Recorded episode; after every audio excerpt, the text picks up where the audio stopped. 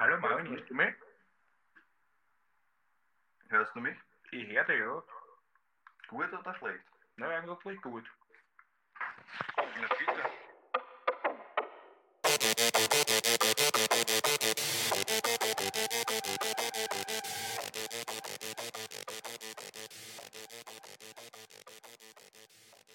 Jojojo, mein Lieber.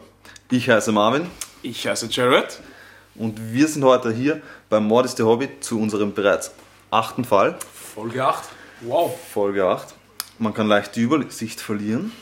Und ja, hast du uns noch was mitzuteilen? Möchtest du irgendwas korrigieren, was du letztes Mal gesagt hast? Ja, wir hätten noch einen kleinen Edit zu Folge 7. Und zwar die gefährlichste Stadt auf der Welt, zumindest gemessen an der Mordrate pro 100.000 Einwohner, ist nicht eine Stadt in Kolumbien, sondern Tijuana. Grenzstadt in Mexiko, grenzt an der anderen Seite meines Wissens sogar nach zu Kalifornien. Ja, es gibt einen Bericht von NGO, der die Tötungsdelikte aktuell auf 138,8 Todesdelikte pro 100.000 Einwohner schätzt. Also jährlich oder wie? Also ja, insgesamt halt. Genau, also Okay. die Todesrate quasi. Boah, krank. 42 der 50 gefährlichsten Städte liegen in Lateinamerika. In Deutschland zum Vergleich laut Wikipedia ist die Tötungsrate, also die Tötungsdelikte liegen bei ca. 0,8 pro 100.000 Einwohnern und bei Österreich ca. 0,5 Stand 2015 Quelle Wikipedia. Ja, aber auf jeden Fall ein Riesenunterschied. Ein Riesenunterschied, ja. Aber es ist halt wahrscheinlich auch Bandkriminalität und so. Ja, auf jeden Fall. Und ja, Tijuana Grenzstadt zu den USA Ja. Man kann sich das schon ein bisschen selbst erklären. kommt sicher auch viel daher. Ich habe dir schon einen Hint geschickt zu unserem heutigen Fall. Sogar zwei Hints, wobei der erste, den haben wir verworfen und den zweiten, um den wird es heute gehen. Kannst du uns vielleicht kurz beschreiben, was du siehst oder hast du sie gemerkt? Kann ich. Ich suche das Bild gerade nochmal Ja. raus. Es hat auf jeden Fall. Es ist irgendwie schwierig zu beschreiben. Es ist, für mich ist es einfach nur ein Tintenfleck. Schaut aus wie ein, einfach ein Tintenfleck. Okay. Also ein, ein, oder ist es ein, ein Ultraschallbild? Ist auf jeden Fall schwierig zu identifizieren. Es ist ein Röntgenbild Ein Röntgenbild, okay. und es ist ein Röntgenbild von unserem heutigen Protagonisten und von, vom Täter, um den es heute gehen wird. Und Interessant. Mehr dazu später. Also wir kommen noch auf dieses Bild zu sprechen und warum es so interessant ist. Na gut, ich fange einfach mal mit dem Titel an. Leg los, Detective Marv. Und im Titel kommt auch gleich der Name vor, nämlich Albert Fisch. Kennst du Albert Fisch? Sagt dir der Name irgendwas? Sagt mir ehrlich gesagt einmal nichts. Nein. Okay. Also gut. Albert Fisch war Amerikaner und ist in Washington DC aufgewachsen. Also schon wieder. Also schon In die wieder. USA. Die geben einfach genug her für 100.000 Podcast-Folgen. Deswegen bleiben wir gleich dort. Und wer genau Albert Fisch war, dazu kommen wir später noch ganz genau. Aber wir fangen mit einer Anzeige oder einer Stellenbeschreibung in einer Tageszeitung an.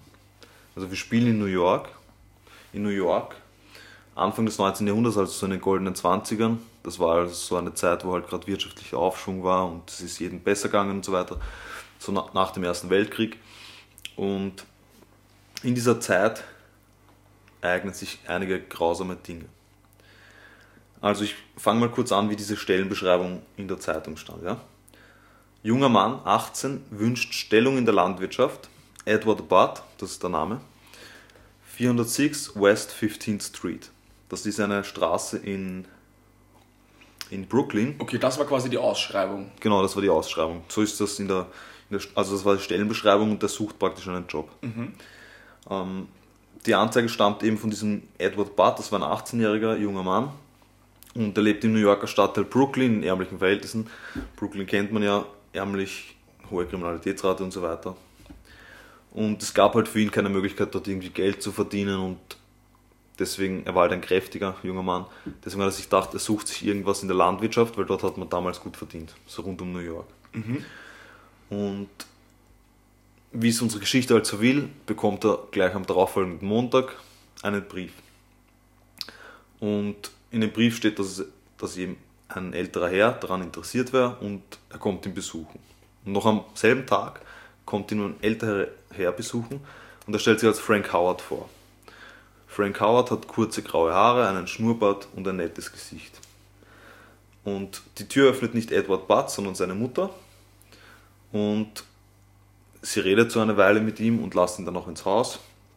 Und er erklärt ihr, dass er einen Bauernhof in Farmingdale hat, das ist auf Long Island.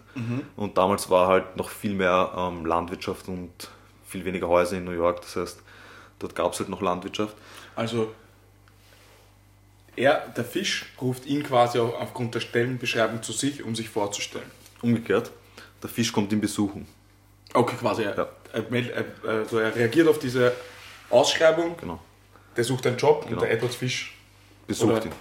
Also er besucht die Familie Budd, die Mutter öffnet die Tür und er stellt sich vor als Frank Howard, also unter falschem Namen, und erzählt ihm, dass er schon einen Bauernhof hat, einen landwirtschaftlichen Betrieb und er wohnt dort mit seinen sechs Kindern, hat mehrere Angestellte und beschreibt das so als Idylle halt am Land, wo alle urnett sind und macht ihm den Job halt schmackhaft und sagt, er braucht unbedingt eine tatkräftige Unterstützung und er würde ihm 2 oder 3 Dollar, ah, 15 Dollar verzeih- verzeihen, Was für 15 damalige Dollar Verhältnisse wahrscheinlich viel war. was sehr viel Geld war, Wochenlohn zahlen. Und er ist natürlich gleich hin und weg und will den Job unbedingt haben. Und einige Tage später meldet sich Frank Howard wieder, kommt wieder vorbei und wie vereinbart will er ihn heute abholen. Und er kommt mit einem Korb Geschenke, darin sind halt Erdbeeren und Hüttenkäse und er sagt, das ist von seiner Farm in Long Island und er freut sich darauf, ihn mitnehmen zu dürfen. Und seine Mutter sagt, weil er so nett ist, soll er noch da bleiben und zum Essen bleiben. Und er kommt rein in die Wohnung und unterhält sich mit dem Vater des Jungen und dort schwärmt halt wieder vom Landleben und wie toll es nicht dort ist. Und im selben Moment kommt die kleine Schwester von Edward Budd rein, die zehnjährige Grace Budd und sie findet den Herrn gleich so sympathisch, dass er sich auf seinen Schoß setzt und sich mit ihm unterhält. Und dann holt er ein Bündel Geld raus und lässt sie das zählen und testet ihre mathematischen Fähigkeiten und so weiter. Also er spielt einfach mit ihr und redet mit ihr. Und am Ende sagt er nach dem Essen, er müsse jetzt gehen, weil es ist schon sehr spät und er muss noch zum Geburtstag seiner Nichte. Und fragt die junge Grace Budd, ob sie nicht mitkommen möchte zum, zum Geburtstag, weil dort sind auch viele andere Kinder und sie könnte halt einmal rauskommen. Und die Eltern sind zögerlich, aber der Bruder sagt, es wäre eigentlich eine gute Gelegenheit für sie und sie könnte dann auch gleich berichten, wie es dort am Hof ausschaut und so weiter. Okay. Also lassen sie die Kleine mitgehen und er verspricht, dass er sie bis 21 Uhr zurückbringt. Ja, und wie es unser Fall so will, kommt sie natürlich nicht zurück. Auch nicht am Abend, nicht in der Nacht.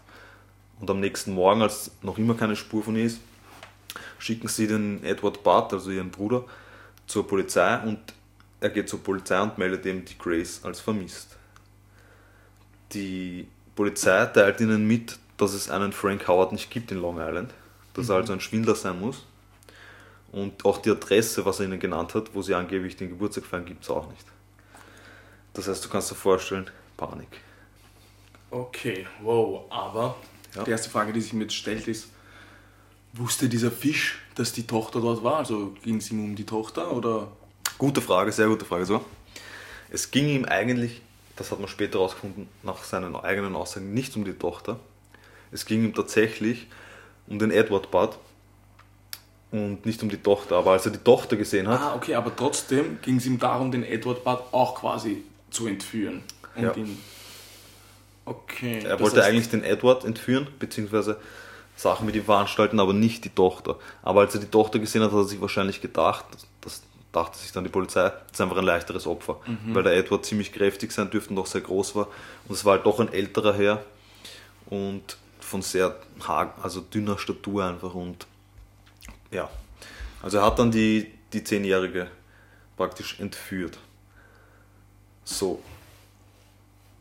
Jetzt versucht die Polizei zuerst, was man halt so klassisch macht, ähm, den Eltern einmal irgendwelche Gesichter zu zeigen von bekannten Pädophilen oder anderen ähm, Verbrechern und so weiter, die bekannt sind. Und sie die den Mann Eltern, irgendwie wiedererkennen Genau. können. und sie erkennen ihn aber nicht auf keinem der Bilder. Also geht man zur Presse und sagt, sie sollen kein Phantombild, aber so eine Täterbeschreibung halt rausschicken. Und was passiert? Es kommen wahnsinnig viele Hinweise, aber alle sind irreführend. Manche verdächtigen sogar die Eltern und so weiter. Also Wie das ja leider meistens dann so ist. wie das meistens so ist. Keine, also jede der Spuren wurde sogar nachverfolgt. Es waren über 25 Polizeibeamte damit beschäftigt, aber man hat sie nicht finden können. Ja. Das heißt, das hat für viel mehr Verunsicherung gesorgt, als notwendig war. Und vor allem sowas nimmt halt auch immer extrem viel Ja. wichtige Polizeiarbeit in Anspruch, die man dann anderweitig investieren kann. Natürlich geht es jetzt nicht darum, Leute, die wirklich glauben, was zu sehen und das dann nicht wirklich verifiziert werden kann. Aber es Genau. gibt halt leider auch immer diese Trittbrettfahrer oder diese. Es gab auch Tritt- Trittbrettfahrer, die dann behauptet haben, sie wären die Entführer und so weiter für Aufmerksamkeit. Genau, das, wollte ich ja. hinaus, richtig. Auch sowas gab es. Das gibt es ja leider erstaunlich oft. Ja. Die Polizei hat dann aber versucht, anhand der Geschenke, die er ihnen gemacht hat, weil sie ja jetzt sich schon denken konnten, dass das nicht von einem landwirtschaftlichen Betrieb war, sondern irgendwo gekauft werden musste. Die Erdbeeren konnten sie zwar nicht nachverfolgen, aber den Hüttenkäse konnten sie tatsächlich nachverfolgen. Und der stammt aus East Harlem. Und das ist in der Nähe von Brooklyn. Aber man konnte dann auch nicht näher nachvollziehen, von wem das war, weil der Mann, der es verkauft hat, konnte sich nicht mehr erinnern, wer den Hüttenkäse gekauft hat. okay. Und ja. Es gab sogar gleichzeitig noch einen weiteren vermissten Fall, also zu circa dieser Zeit. Und es war dieselbe Täterbeschreibung, nämlich alter Mann mit grauem Haar und Schnurrbart. Dabei handelt es um den vierjährigen Billy Gaffner. Und laut seinem kleinen Bruder, der mit ihm gespielt hat, als er entführt wurde, wurde er vom schwarzen Mann entführt. Und man glaubt, das hat, hat er nicht gemeint im Sinn von die Farbe schwarz, sondern der böse Mann, so auf die Art. Ja. Und auch dieser Fall ereignete sich zur selben Zeit, aber die Polizei war noch nicht so weit, das in Verbindung zu bringen. Okay, ja. Obwohl die Täterbeschreibung genau dieselbe war. Aber es gab ja damals noch nicht so diesen Austausch zwischen Polizeistationen, Mhm, klar, wie du dir vorstellen kannst. Und Vernetzt wie heute. Genau. Und im Juli 1924 wurde der 8-jährige Francis McDonalds als vermisst gemeldet. Und wieder war die Täterbeschreibung alter Mann mit grauem Haar und Schnurrbart. Aber der Vater des Jungen war selber Polizist und hat noch am selben Abend seine ganzen Polizeikumpanen und, und mit, also Nachbarn zusammengetrommelt und sie konnten den Jungen Francis McConnell dann in einem Busch finden, wo er schwer verletzt, also nicht schwer verletzt, sondern schwer zugerichtet und durch seine Hosenträger erwürgt, tot aufgefunden wurde. Okay, also, Und trotz sofortiger Fahndung konnte man den grauen Mann aber wieder nicht fassen. also man muss leider davon ausgehen, dass die, die er erwischt, auch Tötet. Ja, wahrscheinlich auch, weil sonst würden die ja entweder wieder zurückkommen oder dann müsst sie ja dort ewig festhalten oder sowas. Das wäre ein vierjähriges Kind. Ja. Also sechs Jahre später gab es noch immer keine Spur von Grace Budd. Und eigentlich hat auch keiner mehr dran geglaubt. Es gab nur noch einen Polizeibeamten, der den Fall sozusagen beauftragt hatte. Der hat halt hin und wieder noch ähm, Meldungen und so aus anderen Polizeistationen entgegengenommen und kontrolliert. Aber, und dieser Mann war Detective William King, dieser Mann ist eigentlich ein Held und du wirst jetzt gleich hören, warum. Weil er war sehr engagiert bei dem Fall und er hatte einen Bekannten bei der Presse, den er eine kleine Falle unter Anführungszeichen gestellt hat, wobei im größeren Sinne die Falle dem Täter galt. Und zwar ähm, hat er dem Reporter Walter Winchell eine falsche vertrauliche Information zugesteckt. In dem Artikel, den er dann daraufhin schrieb, stand, ich habe inzwischen aus sicherer Quelle erfahren, dass sich eine neue heiße Spur ergeben hat. Das zuständige Dezernat geht davon aus, das mysteriöse Verbrechen innerhalb der nächsten vier Wochen klären zu können. Ah, interessant. Das heißt, sie haben quasi ein bisschen versucht, ihn mit Hilfe der Presse unter Druck zu setzen. Genau. So. Sie haben den Täter Druck gemacht. Es war einfach ein Versuch zu schauen, wie, wie reagiert er unter Druck. Im besten Fall meldet er sich ja. Hat nichts zu verlieren in dem Fall, ja. Und wie es wieder die Geschichte so will, er meldet sich. Nämlich er schickt zehn Tage nach Veröffentlichung einen Brief an die Familie Bad. Diesen Brief hat die Mutter erhalten, aber die konnte nicht lesen, weil sie Analphabetin war, also hat sie ihn dem Bruder gegeben, dem Bruder der kleinen Grace, diesen Edward Budd, der die Stellenanzeige damals geschrieben hat. Der Bruder liest den Brief und ohne der Mutter irgendwas über den Brief zu sagen, stürmt er raus und läuft zur Polizei. Und ich lese dir jetzt Okay, jetzt wird's interessant. Ich lese jetzt steht was- in dem Brief. aus, dieser, aus diesem Brief vor. Allerdings werde ich nur das erste Drittel circa vorlesen. Der Grund ist einfach der, dass der Brief so krass und so krank ist, dass du den Rest gerne selber durchlesen kannst, aber ich weiß nicht, ob du das willst. Okay. Also ich habe mir alles durchgelesen, aber es ist wirklich, wirklich krass. Ich lese einfach mal vor. 1894 heuerte einer meiner Freunde, Captain John Davis, als Matrose auf dem Dampfer Tacoma an. Das Schiff verkehrte zwischen San Francisco und Hongkong. Nach der Ankunft in China ging er mit zwei Kameraden von Bord. Sie betranken sich, als sie zum Schiff zurückkehrten, war es verschwunden. Zu dieser Zeit herrschte eine große Hungersnot in China. Also diese Freunde von ihm sind dann dort sitzen geblieben, praktisch in China. Fleisch jeglicher Art kostete 1 bis 3 Dollar das Pfund. Unter den Armen war der Hunger so groß, dass sie ihre Kinder unter 12 Jahren für ein paar Lebensmittel verkauften, damit die übrigen dem Hungertod entkamen. Ein kleiner Junge oder ein kleines Mädchen waren in diesen Tagen seines Lebens nicht sicher. Sie konnten in jedes Geschäft gehen und nach einem Steak, Kotelett oder Ragout fragen. Man brachte ihnen dann ein frisches, frisches Stück von einem Jungen oder Mädchen. Sie konnten sogar wählen, welches Teil sie gerne haben wollten. Das wurde dann vor ihren Augen zugeschnitten. Das Hinterteil, welches das zarteste Stück Fleisch eines Jungens oder Mädchens ist, wurde als Kalbsschnitzel angeboten und erzielte den höchsten Preis. Er erzählte mir häufig, wie vorzüglich Menschenfleisch munde. John blieb lange genug, um selber auf den Geschmack zu kommen. Irgendwann musste ich es selber ausprobieren. Und so schildert er die Ermordung der jungen Grace Budd und detailliert, wie er sie später zerstückelt und ihre Leichenteile zubereitete.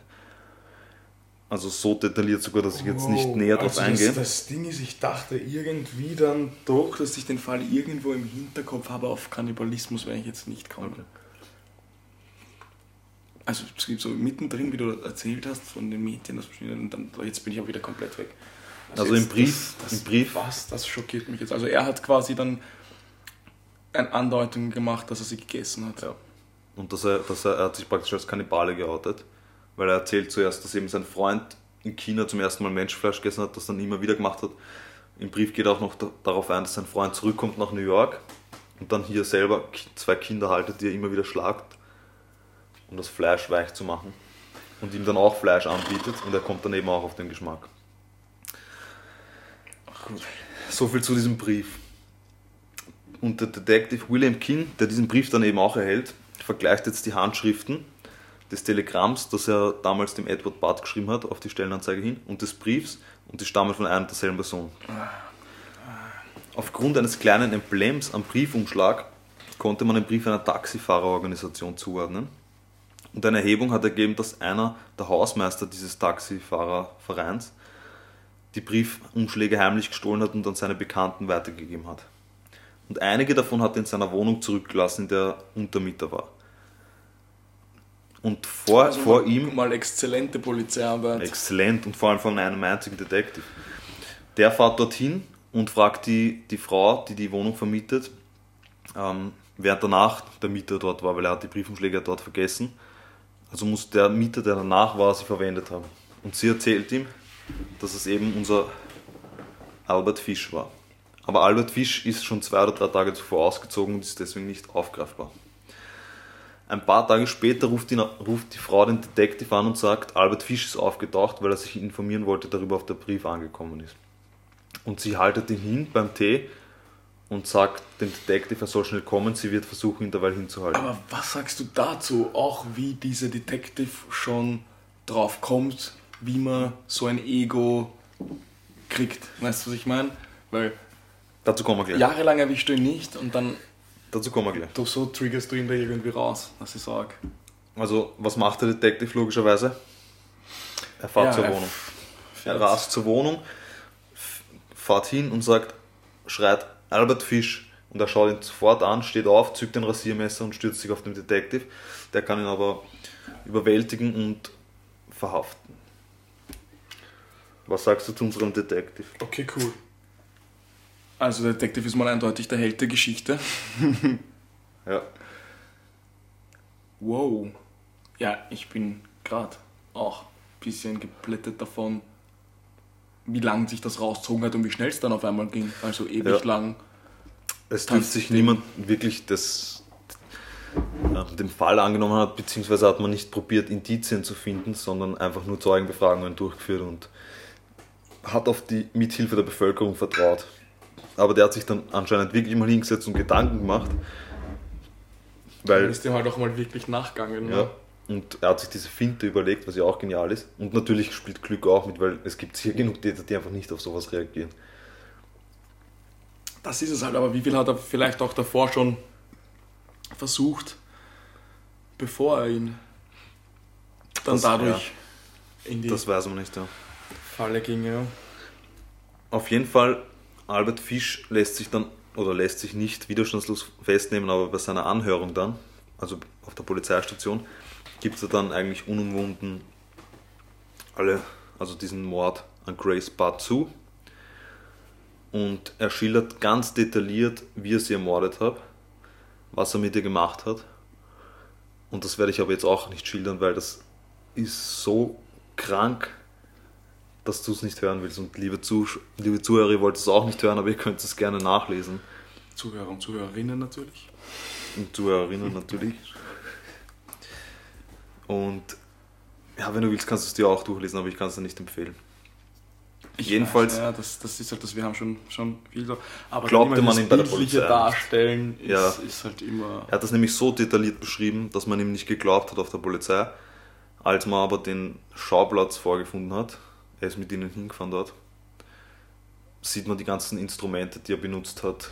Man sieht Leichenteile etc., die halt genauso zugerichtet waren, wie es ein Kannibalist halt zurichten würde. Und ja, er sagt dann noch kurz, wie er, wie er sie entführt hat. Es war so, er hat sie mitgenommen zu seinem Haus. Dann hat er sich entblößt in seinem Zimmer und sie war noch draußen spielen auf der Wiese. Und dann hat sie Blumen für ihn gepflückt, ist zu seiner Wohnung. Das muss man ja nämlich auch dazu sagen, als sie mit ihm mitgegangen ist, war sie ja im vollen Glauben darin, dass der es gut mit ihr meint. Und, Natürlich. das, Und sie hat sich gefreut. Halt. und wäre es nicht sie gewesen, hätte er dann einfach den Bruder gegessen. Ja. Sie hat dann. Und Also muss sich der Bruder fühlen, der, der ja, noch sagt, geh mit. Genau, das ist ja auch, auch Geh mit, ist mal was ja. Neues. Kommst Ich meine, du kannst raus. natürlich nie, du kannst dich dafür jetzt nicht verantwortlich machen, sonst Natürlich was, aber überhaupt trotzdem nicht, wird er natürlich sagen, ja, er wird es für sich selbst einfach nicht Ja. verzeihen können. Und sie pflückt dann noch Blumen. Ich, ich sage das jetzt nur, weil man sich das bildlich vorstellen muss. Sie pflückt Blumen für ihn, tritt vor seine Haustür, er macht nackt auf und sie schreit und er packt sie, nimmt sie mit rein und köpft sie. Und angeblich hat er sie aber nicht gequält, aber er hat sie gleich geköpft. Ja, und dann schreibt das Ding im Brief wahrscheinlich auch wirklich nur darum, dass, also unter Anführungszeichen geht es nur darum. Leider noch nicht, ums- das werden wir noch Also hören. schon noch nicht, also es war schon noch ein bisschen Sadismus dahinter, weil es gibt ja einen Unterschied, ob man... Es wird noch viel, viel, viel, viel, viel Ach so, verrückter. okay, scheiße. Jedenfalls schreibt er sogar in dem Brief noch, was ja auch ein bisschen so, ver- also nicht verachtend ist für die, den Opfern gegenüber, schreibt er noch so, ähm, sie sollen sich so praktisch nicht beschweren, er hat sie immerhin nicht vergewaltigt. Ja, jedenfalls gibt er relativ auch schnell zu, dass er für die anderen zwei Morde verantwortlich ist, also Billy Gaffney, den Vierjährigen. Den hat er gefesselt und in einer Lagerhalle angekettet. Dort hat er ihn dann einfach einen Tag angekettet zurücklassen. Einen Vierjährigen musst du dir vorstellen. Am nächsten Tag kam er wieder, halte ich jetzt fest, und das ist eine kurze Triggerwarnung. Er kam wieder, schnitt ihm die Ohren und die Nase ab, schlitzte ihm den Mund von Wange zu Wange auf und drückte ihm die Augen raus. Erst dann ist er gestorben. Dann stach er mit einem Messer in den Bauch und trank sein Blut. Einige Teile seines Körpers nahm er in einem Koffer mit und bereitete sie zu Hause im Ofen zu. Diesen letzten Satz habe ich gekürzt, weil er beschreibt es wie ein Kochrezept, was er dann macht. What the fuck? Er bereitet fast jedes Körperteil einzeln zu und ich erspare euch das jetzt.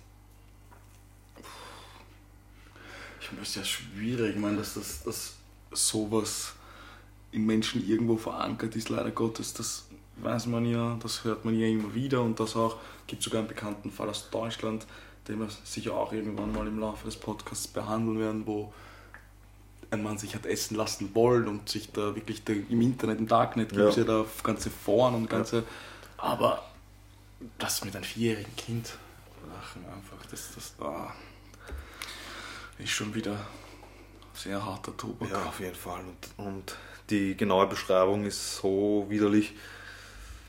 Also, wer sich das durchlesen will, sei gewarnt. Und er gibt dann auch noch den Mordfall von, an Francis McDonald zu. Den hat er aber nur unter Anführungszeichen Gott sei Dank erwürgt. Also sind- gibt es die, die drei Opfer, die Mhm. ihr zugibt? es gibt diese drei Opfer, Weil die das auch ist ja auch sowas, das machst du ja nicht. Also wenn, wenn du mal da jetzt mal blöderweise auf den Geschmack gekommen bist, blöd gesagt auf den Geschmack gekommen bist, dann lässt du dich wahrscheinlich im Normalfall leider schwierig davon abkommen oder abbringen oder. Es gibt diese drei Opfer, die bestätigt sind. Es gab zur selben Zeit aber weitere Opfer. Aber die anderen Opfer konnten ihm nicht eindeutig zugeordnet werden. Aber bei diesen drei Opfern war immer die Täterbeschreibung genau dieselbe. Deswegen ist man sich sicher gewesen. Okay. Das auch Und halt die hat er dann schlussendlich auch zugegeben. Ne? Genau. Wir kommen kurz zum Und das weiß ist- man was von den Freunden, von denen er da geredet hat? Freund. Die mit dem Schiff da, die Geschichte, die er Nein, beschreibt? also auf die geht er dann nicht mehr näher ein. Das war nur in diesem Brief erwähnt. Okay. Ob er jetzt wirklich Freunde hatte, die in China waren und, und dort Menschen gegessen haben und das dann mitgebracht haben, das kann auch erfunden sein. Wir werden jetzt dazu kommen, warum es schwierig ist, ihm alles abzukaufen, warum es aber doch legitim ist. Und das macht eigentlich den Fall so verworren. Und er, er ist nicht nur der Protagonist, weil er der Täter ist, sondern weil er ist auch, seine Geschichte ist auch sehr interessant für. Also er ist halt ein typisches Musterbeispiel für einen Kannibalisten. Und wie ein Kannibalist oder ein Sadist auch, muss man auch dazu sagen, ähm, entstehen könnte. Er wurde am 19. Mai 1870 geboren. Das, hat auch, also das sind jetzt seine eigenen Worte und Beschreibungen. Sein Vater war Freimaurer und Kapitän eines Dampfschiffs und seine Mutter war 43 Jahre jünger als sein Vater. Sie hatten sechs Kinder, aber, die, aber der Vater ist kurze Zeit später gestorben. Da war er noch nicht mal zehn Jahre alt und die Mutter konnte die Kinder nicht mehr ernähren alleine und hat sie ins berüchtigte St. John's Waisenhaus gebracht in Washington. Dort soll Albert oft verprügelt worden sein und es wurden schlimme Dinge mit ihm angestellt. Seine Mutter holte ihn 1880 wieder zurück, weil sie genug Geld hatte und er wurde Anstreicher. Also er hat Wohnungen ausgemalt und so weiter. Er hat gutes Geld damit verdient und zog mit seiner Mutter nach New York und dort hat er später auch seine Frau kennengelernt. Mit seiner Frau hatte er dann sechs gemeinsame Kinder. 1817 verließ ihn seine Frau für einen anderen Mann und ließ ihn mit den Kindern zurück. Und jetzt springen wir ein bisschen weiter wieder in die, in die Gegenwart unserer Geschichte, nämlich zum psychologischen Befund.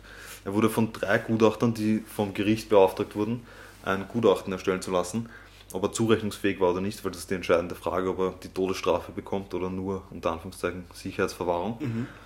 Und die drei Gutachter nehmen sich jetzt einer an und besonders ein Gutachter nimmt sich besonders an und zudem hat er dann noch einen guten Draht. Das ist der Dr. Frederick Wertham oder Wertham. Und er stellte fest, dass in seiner Familie mehrere, äh, insgesamt sieben Familienmitglieder an psychischen, schweren psychischen Problemen litten und fünf davon waren sogar in, in einer psychiatrischen Anstalt. Okay, also quasi vererbt. Es war mit sehr großer Wahrscheinlichkeit vererbt.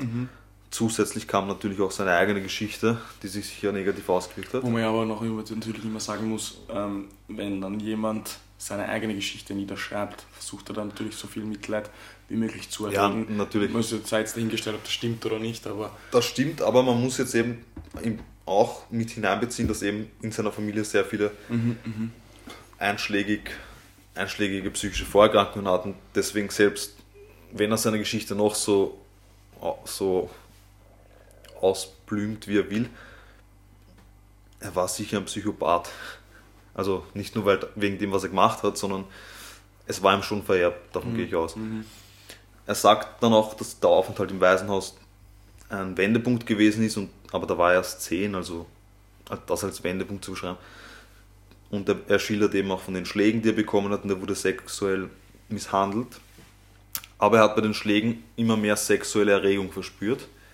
Das heißt, das waren so seine ersten masochistischen Erfahrungen. Und mit zwölf macht aber er auch wieder dieser Missbrauch in der Kindheit. ja, genau. Ausschlaggebend war. Und mit zwölf machte er dann erste sexuelle Erfahrungen, ging in, in Badehäuser und hat dort mit anderen jungen Männern Sex gehabt. Und er hat doch einen eigenen Liebhaber. Und er hat dann selbst begonnen, sich mit sexuellen masochistischen Spielen zu befriedigen. Die schildert er auch ganz genau, aber die müssen wir jetzt da nicht erwähnen. Und jetzt kommt was Krasses, wenn es stimmt. Er gestand, Dr. Wortham, mindestens 100 Jungen misshandelt zu haben. Die meisten waren jünger als sechs und er hat auch eine Beziehung zu einem 19-Jährigen mit geistiger Behinderung. Und den hat er eines Tages ermorden wollen. Und er hat ihm dann den Penis abgeschnitten. Und dann hat er gemerkt, das ist urheiß und er will nicht, dass die Leiche zum Stinken anfängt. Das könnte er wer merken. Hat ihn dann behandelt und hat ihn aber zurückgelassen. Von dem hat er nie wieder was gehört, sagt er. Und dann ist er durch 23 Bundesstaaten gezogen und mordet angeblich in jedem Bundesstaat ein Kind. Das sind seine Schilderungen, man kann es nicht nachweisen. Aber ja, ja, aber das ist eh das, was ich vorhin hinaus wollte, dass wenn du das dreimal so perfide machst, machst du das wahrscheinlich, Ja. bis dich verstoppt. Und Eh, Das sind halt Und auch, hat halt auch immer davon wieder- Und danach auch, was wir vorhin gesagt haben, du bist da nicht so gut vernetzt. das war eine Du Zeit, hängst halt nicht alles oder du gehst nicht bei jedem immer, Ja. vielleicht immer davon aus, dass die zusammenhängen.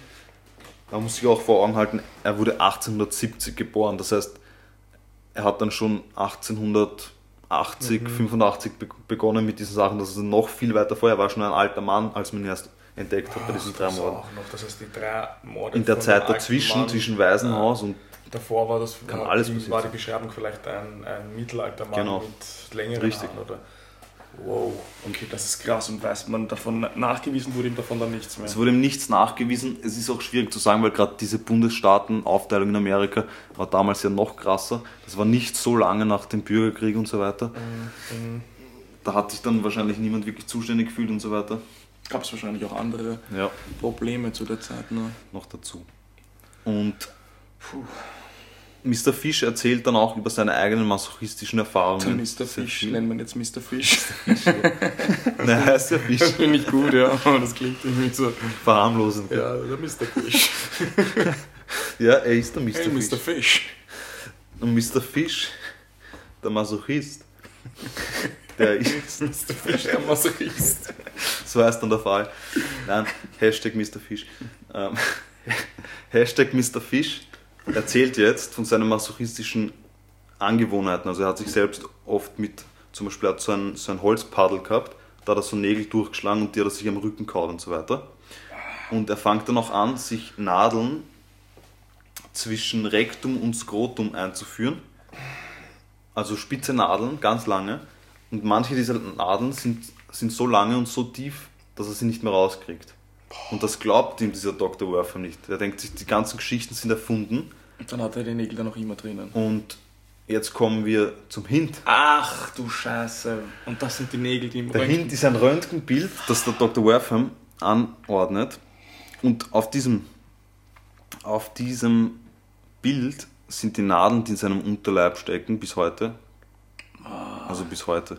Bis zum gegenwärtigen Zeitpunkt unserer Geschichte. Und was glaubst du, wie viele Nadeln waren das? Ich weiß nicht, ob ich das jetzt wissen will. Es waren 29 Nadeln. 29 Nadeln, die dann. Bist Mit denen ist er deppert. wahrscheinlich jahrzehntelang herumgelaufen. Die dich einfach so. Na, was? Mhm. Au. Das ist krass.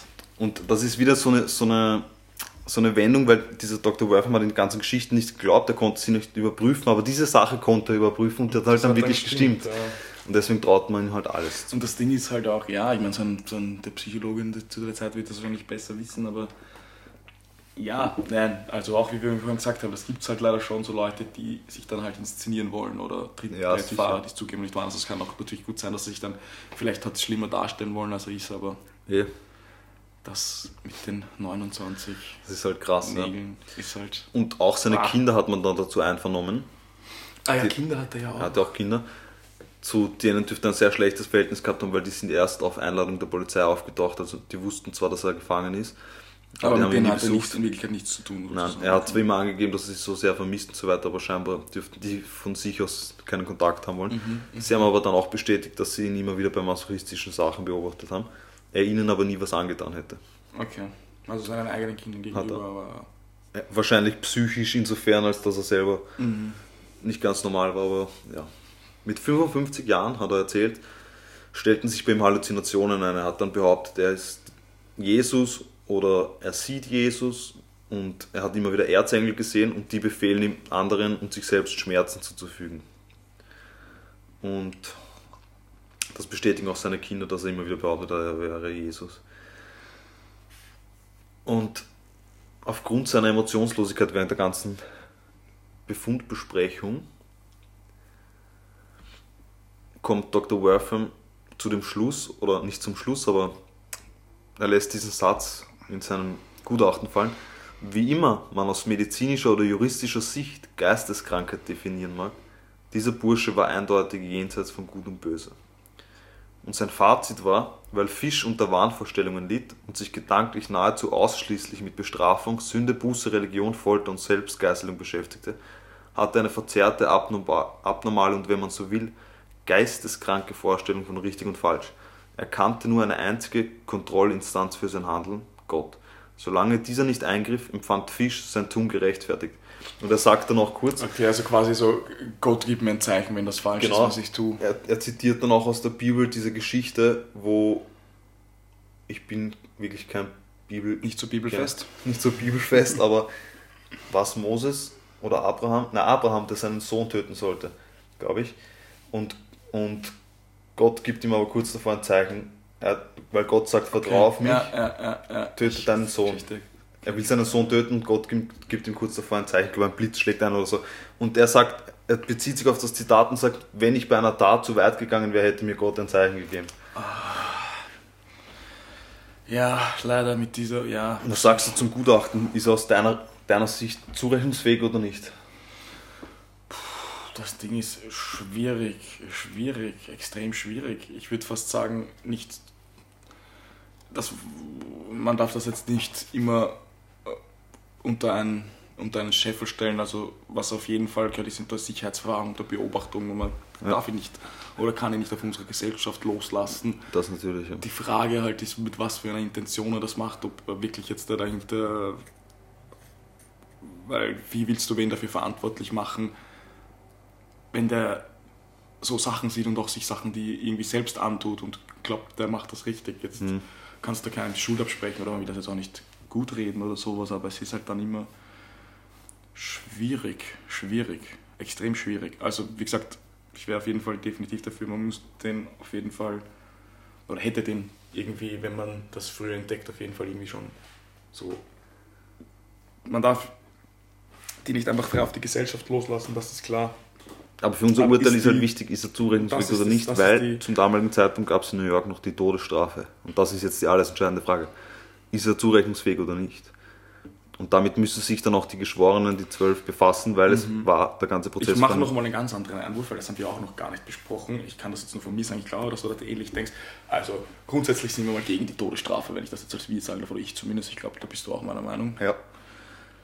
Und in Bezug auf damals, wenn man das jetzt dann so hernimmt, wäre für mich jetzt die Frage, ob er schuldfähig ist oder nicht.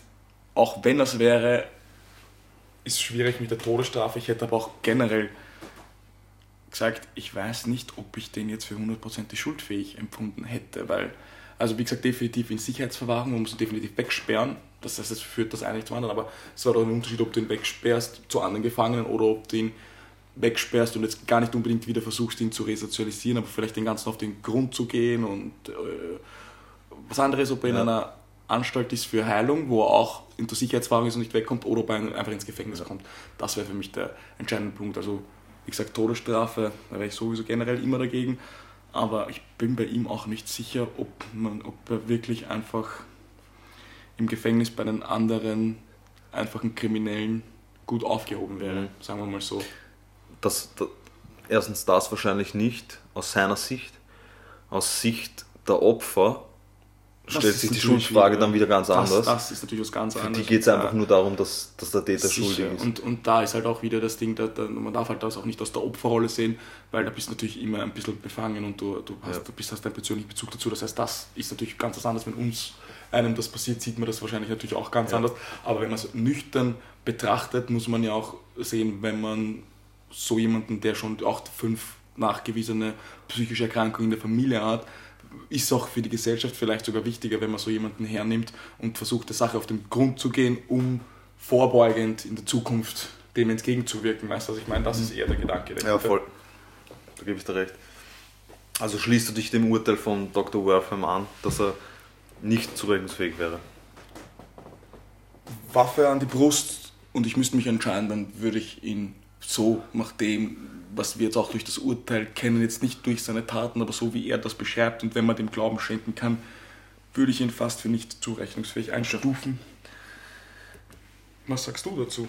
Naja, ich sagte noch kurz, was die anderen zwei Gutachter gesagt haben. Du kannst dir vorstellen, was sie gesagt haben. Ja, natürlich. haben gesagt, er ist Und zurechnungsfähig umgebracht. und soll sozusagen für seine Taten büßen. Was er ja sowieso tun oder nicht tun würde, wenn er emotionslos ist. Weißt du, was ich meine? Also er als Person, wenn er wirklich so ist, wie er sagt und so emotionslos das schildert, dann wird er für seine Taten sowieso nie die Schuld sehen. Also das davon können wir eher, glaube ich, ausgehen. Und es Sonst hätte das ja auch nicht in der Weise, wie es halt zugegeben hat, zugegeben. jetzt das- nur um Schuld aus, aus juristischer Perspektive.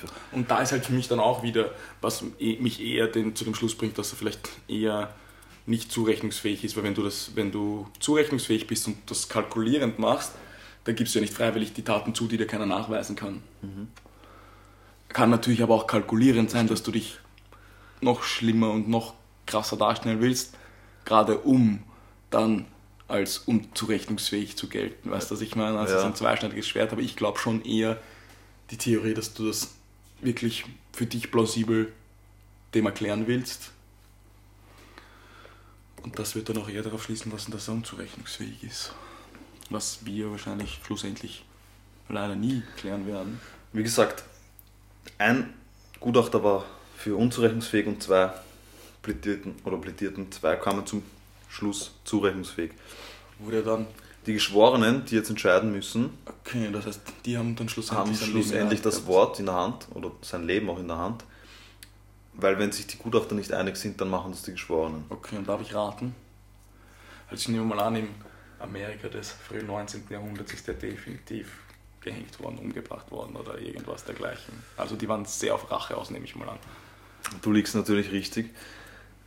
Er wurde von den Geschworenen einstimmig, Einstimmig sogar. einstimmig als schuldig befunden und als zurechnungsfähig, aber nicht aufgrund der Befunde oder seiner Schilderungen oder vielleicht gerade wegen seiner Schilderungen Wurde als schon zurechnungsfähig. als zurechnungsfähig Mhm, mhm. und als voll schuldfähig.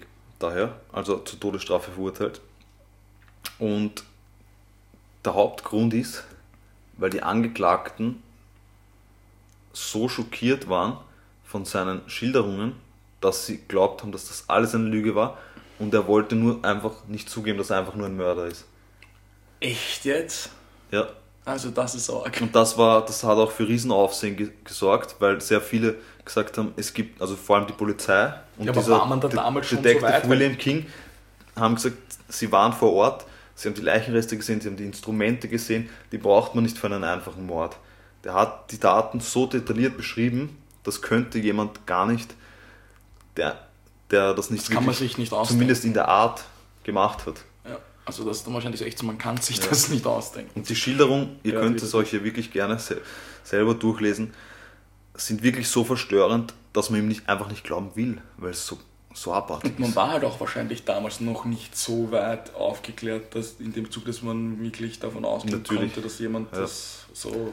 Weil selbst wenn es irgendwo anders sowas schon gegeben hat zur damaligen Zeit, hast du ja die Nachrichten nur aus deinem. Unmittelbaren Umgebung. Umgebung, mitbekommen, genau. Das heißt, die Geschworenen haben ihn jetzt als schuldfähig, als zurechnungsfähig und erklärt und haben ihm die Todesstrafe über ihn verhängt. Er ist dann am 16. Januar 1936 auf dem elektrischen Stuhl hingerichtet worden. Und die Worte, sein letztes Wort gegenüber dem Richter war Danke. Er ist auch emotionslos am Stuhl gesessen. Es gibt sogar ein Foto am elektrischen Stuhl von Albert Fisch. Was aber auch wieder sehr darauf schließen lässt, dass er einfach ein emotionsloser, empathieloser Psychopath Ja, war. und davon gehe ich auch aus. Also für mich, für mich wäre er insofern nicht schuldfähig, weil er nicht zurechnungsfähig ist. Heißt aber nicht, dass er nicht schuld ist. So Ja, ja, klar, ja. ganz klar, ganz klar, ja. ja, das war der Fall von Albert Fisch, Mr. Fish. Mr. Fisch. Ja, das würde mich auch interessieren. Ähm, ja, willst du ein, ein, das Foto, das Röntgenbild, willst du das hochladen? Das Röntgenbild werde ich hochladen. unserer mittlerweile berühmten Instagram-Seite mordisthehobby.podcast, für alle, die es noch nicht mitbekommen haben. Das Bild werde ich auf jeden Fall auf der Instagram-Seite Und veröffentlichen. mich würde auch ein Bild von Mr. Fish interessieren, weil ich habe gerade gar kein Bild zu ihm. Ja. Ein Bild von, von Mr. Fish werde ich auch veröffentlichen. Ich werde dir jetzt auch kurz eins zeigen, damit du es vielleicht kurz den Ja, Zuhörern, Ich habe jetzt nämlich auch gar kein Bild die kein. Instagram haben und kein Internet haben und wie auch immer dann unseren Podcast hören, sagen und uns über Schallplatte hören. den vielleicht kurz beschreiben kannst. Ich meine, er schaut ja wirklich so aus, wie man ihn, wie ihn die Zeugen beschreiben, denke ich. Also, es, äh, also das, zumindest das Bild, was ich da von ihm habe, das wird auch das, dann das ältere sein, da schaut er einfach wirklich aus wie ein bisschen ein alter Griesgram. Einfach Ja. so ein alter, zorniger, grantiger Da auf das. Foto am elektrischen Stuhl. Siehst du jetzt ziemlich emotionslos Boah, aus. schaut sogar ein bisschen aus wie eine Zeichnung. Das ist heftig. Lagerse. Ja, Wow. das also, ist unser Täter. Ja, diesmal lohnt sich echt, sich das Bild anzuschauen. Das ist echt, Ja. echt, echt interessant. Er wird auch oft als Vampir von Brooklyn bezeichnet. Aber so wird er bei uns nicht genannt. Okay. Wie wir, wie wir den Fall dann schlussendlich nennen, So heißt auch noch gar nicht. wird Ja? noch Gegenstand von Ermittlungen sein. Sehr gut, Detective Marv. Ja, dann wird das vielleicht unser nächster Fall. Wie wird Folge 8 heißen? Und ich habe auch schon den neuen Fall für nächste Woche in Arbeit. Ich Bin schon mittendrin, du hast ja auch schon den Hint bekommen. Ja. Mehr dazu dann nächste Woche in unserem neuen Fall. Ja, vielen Dank für den Fall, Marvin. Echt cool, gut recherchiert und Vielen Dank dir fürs Zuhören. geil vorgetragen, ja, gerne. Na, und ich muss auch sagen, das Ding ist, ich habe zwischendrin immer wieder geglaubt, dass mir der Fall bekannt vorkommt und dann Ja. wieder doch nicht, aber dann mit, mit, mit Kannibalismus war ich dann ganz weg. Aber irgendwo tief drinnen habe ich mal sowas ähnliches oder irgendwas, aber so habe ich den Fall jetzt gar nicht am Schirm gehabt. Echt cool, interessant. Ja. Die Dimensionen dieses Falls werden einem eigentlich dann erst selber bewusst, wenn man sich selbst durchliest. Das heißt, wir erlauben es auch wieder heute unseren Zuhörern und Zuhörerinnen, dass sie sich in die Eigenrecherche begeben. Diesmal gibt es nichts mehr aufzuklären. Der Fall wurde geklärt. Es wird sicher auch wieder ein Ungeklärter kommen. War das ein Hint? Nein, das war kein Hint. okay, Zwinker. Nein, wirklich nicht. Also, Okay. wir geben jetzt noch keinen Spoiler für die nächste Folge, aber wir freuen uns, wenn ihr wieder einschaltet. Vielen Dank fürs Zuhören. Das war Modesty Hobby und dann würde ich sagen, bis nächste Woche. Peace!